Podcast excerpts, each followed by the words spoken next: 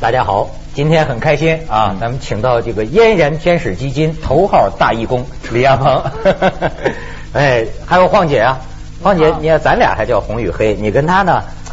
红配绿啊，这个 凑一对儿啊。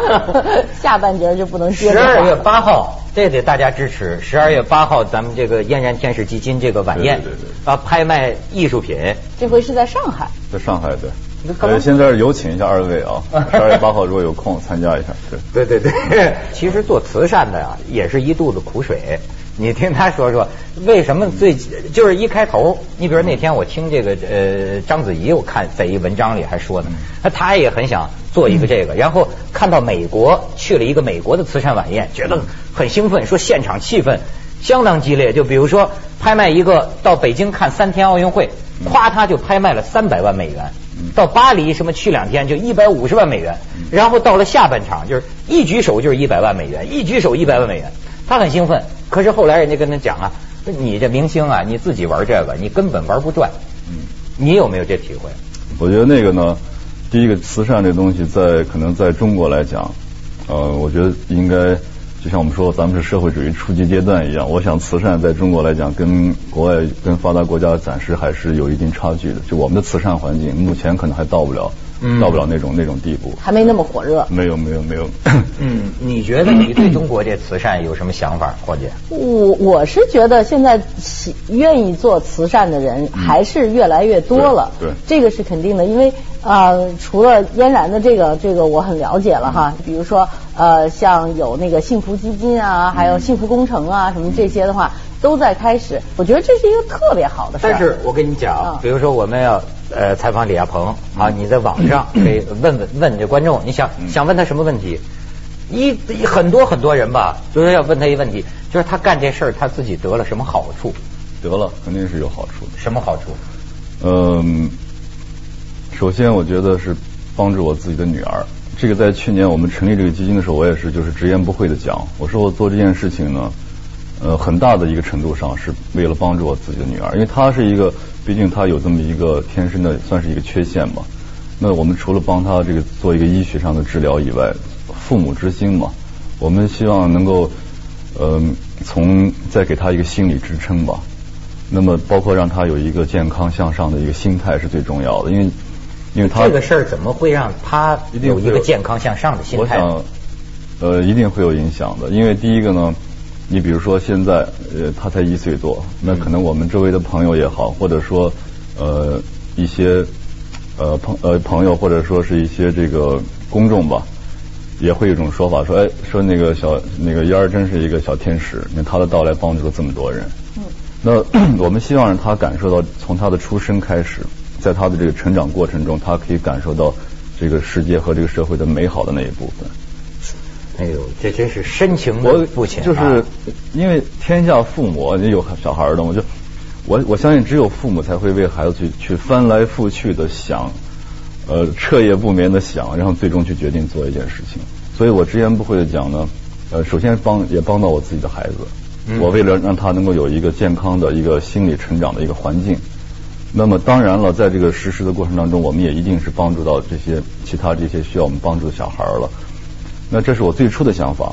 嗯。到了这个现在吧，我们也大概做了呃，即将满一年了，满一周岁了。我们这个基金会。那我现在也还觉得，除了帮了我女儿呢，基本上这我觉得，哎，按照我们那个预想的再走吧，我觉得也帮到我们自己。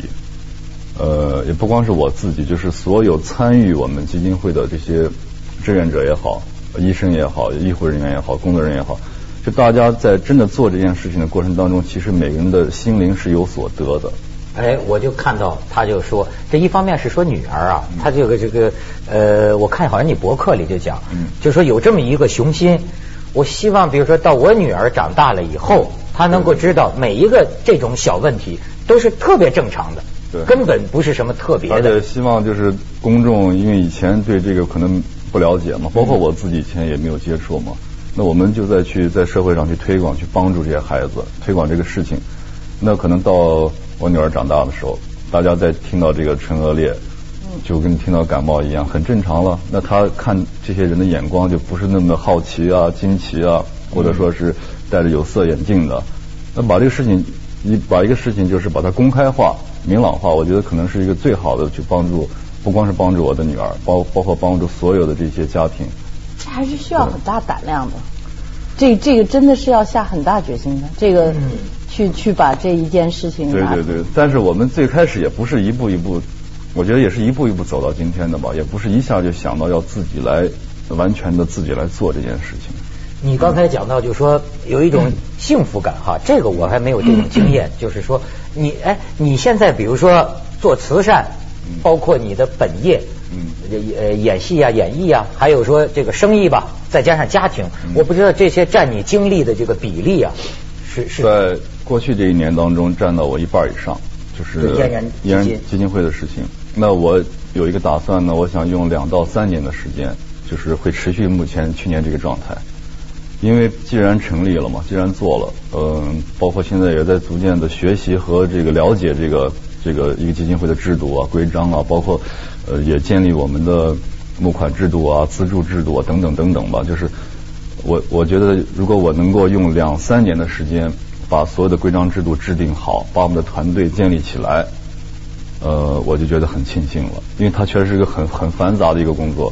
两三年之后，嗯，因为以我目前的年人生阶段也好，包括这个包括这个财富的积累阶段也好，我还没有到一个说。我要去哦，我现在不做事业了，我我以后后半生我要去做慈善。其实我不是，我只是因为一个突发事件嘛。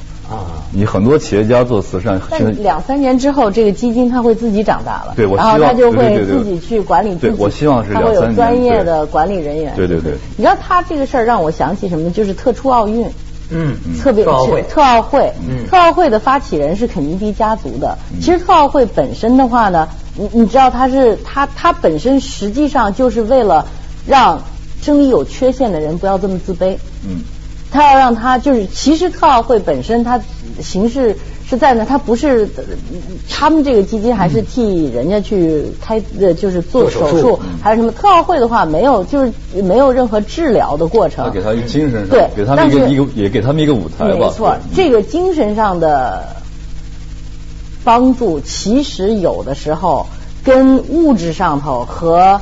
呃，真正手术和这种样的帮助的话是一样大的，甚至更大。对，我跟你讲，我我们现在有个体会是什么呢？从目前来讲，我们资助的人数其实只是很杯水车薪吧，很小的一部分。但是我们出来做这件事情，我想是给那些就同样家庭的这些父母，包括这些小孩本身，我们给了大家一个心理上的支持，就是一个这个意义上，我觉得可能远远大于我们资助的那个人的数目。我觉得就是推己及人呐，就是感受到对女儿的那种心思啊。我刚才咱们做节目之前我还问他，我说这个唇腭裂手术做的最成功，能不能完全看不出来？我不知道这个合适不合适。说他刚才还讲，他说总会有一点点痕迹。他说如果说真是能成功到完全看不出来，他跟太太当年都犹豫过。那要不要说自己女儿的这个事儿？可能就不说了。有可能就不说。有可能就不说。所以你就这种心情，哎，他们准备了一个段子，我觉得你是当众表达这种心情，我们可以看一下。中国有二百四十万的唇腭裂儿童，如果我们都帮助他的话，我们需要二百四十个亿人民币。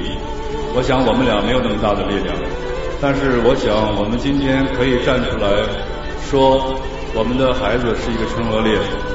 我们从心理上支持了所有像我们一样的父母，我们给予他们一个心理上的支持。我想，这是我们真正能够做到的。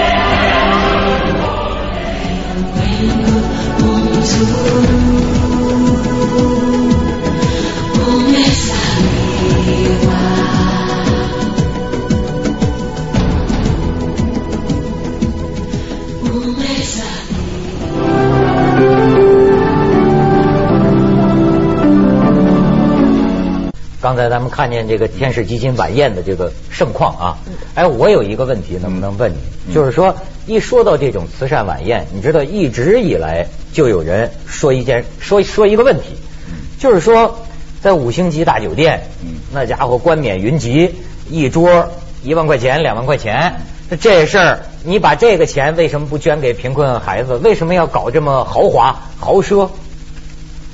那那个办晚宴的钱从哪儿来呢？嗯，这个钱，你说把这个钱捐给孩子，这个钱是从哪儿来的呢？那我告诉你一个我们的一个数字好了，我们去年做那个晚宴呢，那我们当然通过自己的多方的这个朋友的支持啊，包括一些企业的支持啊，呃，免费啊什么的，我们大概成本只花了，呃，具体数说不上来，十几万人民币吧。对，嗯就比如说家里中可是我们募心的场到了地是一，千两百万，对啊，这就是晚宴的意义了。我们通过这，其实晚宴只是一个形式，通过这个形式让大家愿愿意捐助的这些人，通在这个在这么一个场合下，把这个善款捐出来，那一定是说我们募到的钱是远远要大于我们的募款的成本的。是它的那个比例不是像你想象的，就是说真的花两万块钱买一个的话，你你算一下，可能它的成本也就恨不几百块能有的那个网友，我我照我看，我就大概是希望到这个西北贫困农村，嗯大家现场忆苦思甜，然后吃着窝头，咱们来干这个事情。现在讲，其实在，呃全世界都提倡一个词儿叫快乐慈善嘛。哎，给我们讲讲。快乐慈善就是因为怎么说呢？其实慈善捐助是这个世界上啊，全世界来讲都是一样，就是说，社会财富再次这个均衡的最呃成本最低的一种方式。我们通常的方式是什么呢？比如说呃各个行业，然后国家通过税收，那收到国家，全世界都是一样的，收到国家的国库，然后国家再拿这些钱呢来，比如说去做公共设施啊，做教育啊，做医疗啊什么。这是一个其实是一个财富重新再分配的过程。嗯那么成本最低的一种就是社会财富再分配的过程呢，就是做慈善，就是让这些已经就是拥有了财富的人拿出自己的钱来，然后通过一些就是像呃非政府组织 NGO 了，就是然后通过这些慈善组织，然后通过他们的这种援助活动啊、资助活动啊，去帮助那些收入低的人人群需要帮助的人群，这个成本是最低的。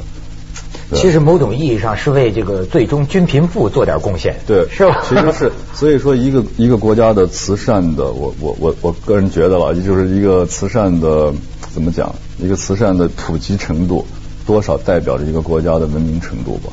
嗯那你要说文明程度呢？我还想，你比如说最近这个他们好好好像他说一年这个嫣然这个基金会行政费用，嗯不超过十万，嗯说你说这是中国算是最有效率的基金会，呃，我想是至少是之一吧。你知道我想起什么呢？这前不就是我我原来说过这事儿，就是跟一个人吃饭，我们吃饭，我们问他说你你是做什么生意的？他说我是做慈善生意的。我说什么还有个慈善生意呢？他说呀，这个你们不知道有规定，就你募募到这个这个钱呐，有百分之十可以归你自个儿，当然可能不是归你自个儿，是不是就是说行政费用或者办公费用？他说我们这儿两三个人是吧？我要拉一千万，我这个百分之十是多少呢？哎，这个每个他说这个可能还不太一样，就中国政府规定的，相当于我们是属于呃嫣然天使基金是属于国家的，它不是我个人的公募嗯对，它是属于中国红十字基金会的嫣然天使基金。那我们是一个公募基金的情况下，国家是一个规定，就是你的行政支出呃不能超过你每年的这个善款支出的这个百分之十。哦你每年可以拿出对上限，你可以拿出百分之十来作为你的行政办公费用。那么我们呃现在的行政办公费用大概是九万六千块一年。对，我们的办公室大概只有十五平米。啊，我们拿工拿薪水的工作人员每个人一千五百块。做慈善其实有是有条件的。啊有什么条件？第一，你的生活首先自己的生活有一定的保障，你才能有这个闲的时间来出来做这些无偿的工作。第二，你还需要一个好的社会资源。如果你没有一个很好的社会资源，你怎么把这些人组织起来呢？我觉得还有一个呢，就是说你们做的这个事情的话，大家能够要越过去是跟王菲、李亚鹏打交道。对，嗯。要想到他是为这个社会做一件事情，以这个出发点，因为这个真的是，这是这是很容易把人的眼睛视线全部给混乱掉的一件事情。因为、呃说白了，你们两个人是太大的明星了，就是、就是整个的这个这个过程当中的话，就是所有要的组织是是那种巨星级的组织，不是所有人能招架得了的，因为这个这个就等于有点像那个号召力嘛。Brad Pitt 和 Angelina 的在美国的那个，就他们去去去做非洲的慈善，还有做媒体，那个操作的话，说老实话，那是一个班底的操作。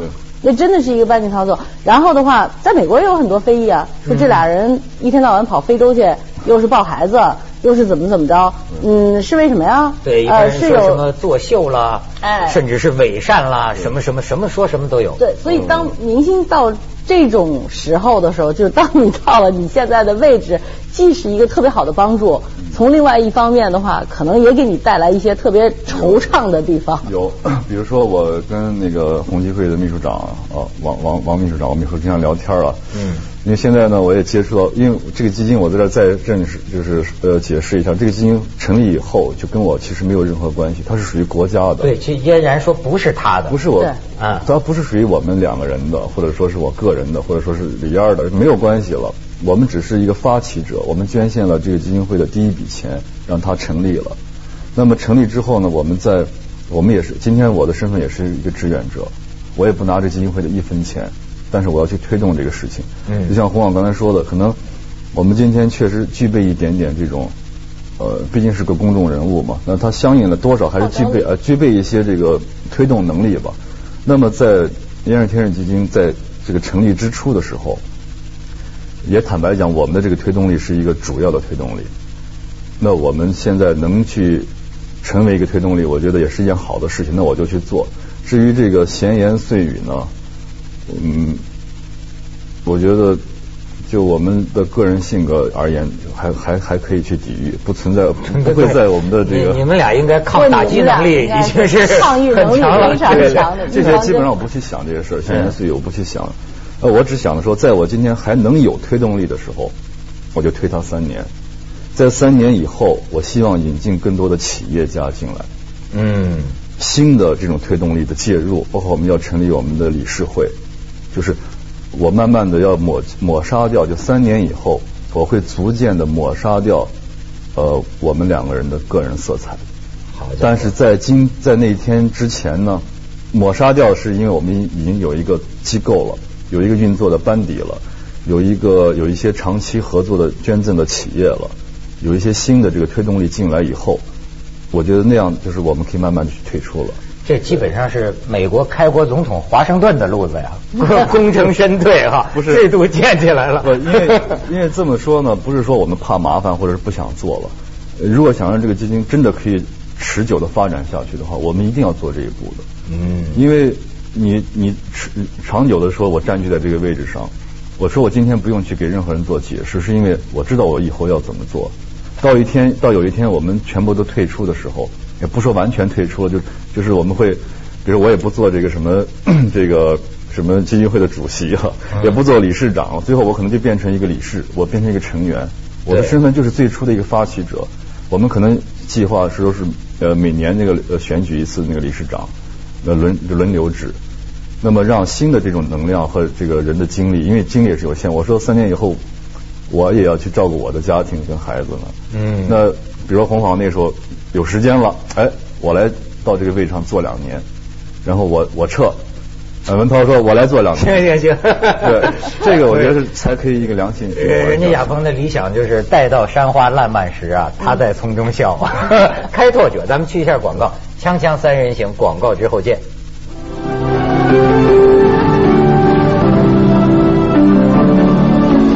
他跟我一说呀，我倒是觉得，就过去一般人会觉得，就像你说的，这夫妻俩大明星哈，所向无敌呀，那家号召力多强啊！而且呢，这个风风光光的感觉，实际上背后一肚子苦水。这这事儿有多大难处呢？你觉得最难的感触是什么呢？最难的，从我个人而言的话，要付出时间啊。我在这一年里，我说我奉献了一百五十个工作日，嗯其实不止，肯定不止。呃，再难处就是那很多细节的小的问题，比如说我们想今年晚宴，我们想推出了两件事吧。今年的晚宴针对去年的两个特点，一个是我们想以后就持续跟那个呃艺术艺术家合作，就是画家或者雕塑家、就美术界的这些。呃原本人家都是说他们俩一出来呢，明星都给面子，好像感觉群星会似的。呃，现在呢，为什么跟艺术家合作呢？因为一毕竟首先是这个，我们拍放弃了基本上跟去拍卖奢侈品，因为呢，我们自己我可以不听别人的闲言碎语，但是作为一个机构来讲，我们还是希望给公众一个就是一个一个一个一个形象，因为你没有机会跟每个人都解释清楚我们为什么要这么做，我们为什么要那么做，我们就放弃了跟奢侈品的拍卖，呃，就是因为我们毕竟是个慈善机构。如果我们再去拍奢侈品，什么珠宝首饰，可能会引起在目前我们不用去评论中国的现状，我们只说现实。可能在目前中国这个这么一个情况下，会引起更多的误会。对对对，可能很多人就会就像你说，我做一个晚宴，还有这么多人质疑，为什么要花那么多钱呀？对，就是说五星级酒店呢？对，嗯，如果你又又搞奢侈品，对，大家又会说什么？你们在在斗富啦，什么什么的。所以我们也会顾及到一些，作为一个机构来讲，我们会去顾及到呃公众的反应，所以我们就呃去去发起这些艺术家，包括近这几年中国当代艺术品也是非常非常火爆吧。那么这些艺术家的这种，在解决了他们的这个，我说了，任何人做慈善要，首先解决自己的生存问题。他们现在也有这个愿望和这个时间，包括经济能力。愿意来帮助我们这基金会，这是我也让我特别高兴的事。你像现在平常，你觉得最头疼的事物是什么？嗯，最头疼的事物就是，比如说我们在做这个事情过程当中，我们会接触很多这个层面，包括很多这个呃行业。那么大家来介入这件事情呢，多多少少都是带着一定这个利益。这是一个不可否认的，要交换。对，但是现在我已经这个我的心态已经解决这个问题，我现在已经就是不不像一年前，我现在可以接受，就我们提供一个平台，那么大家在这儿。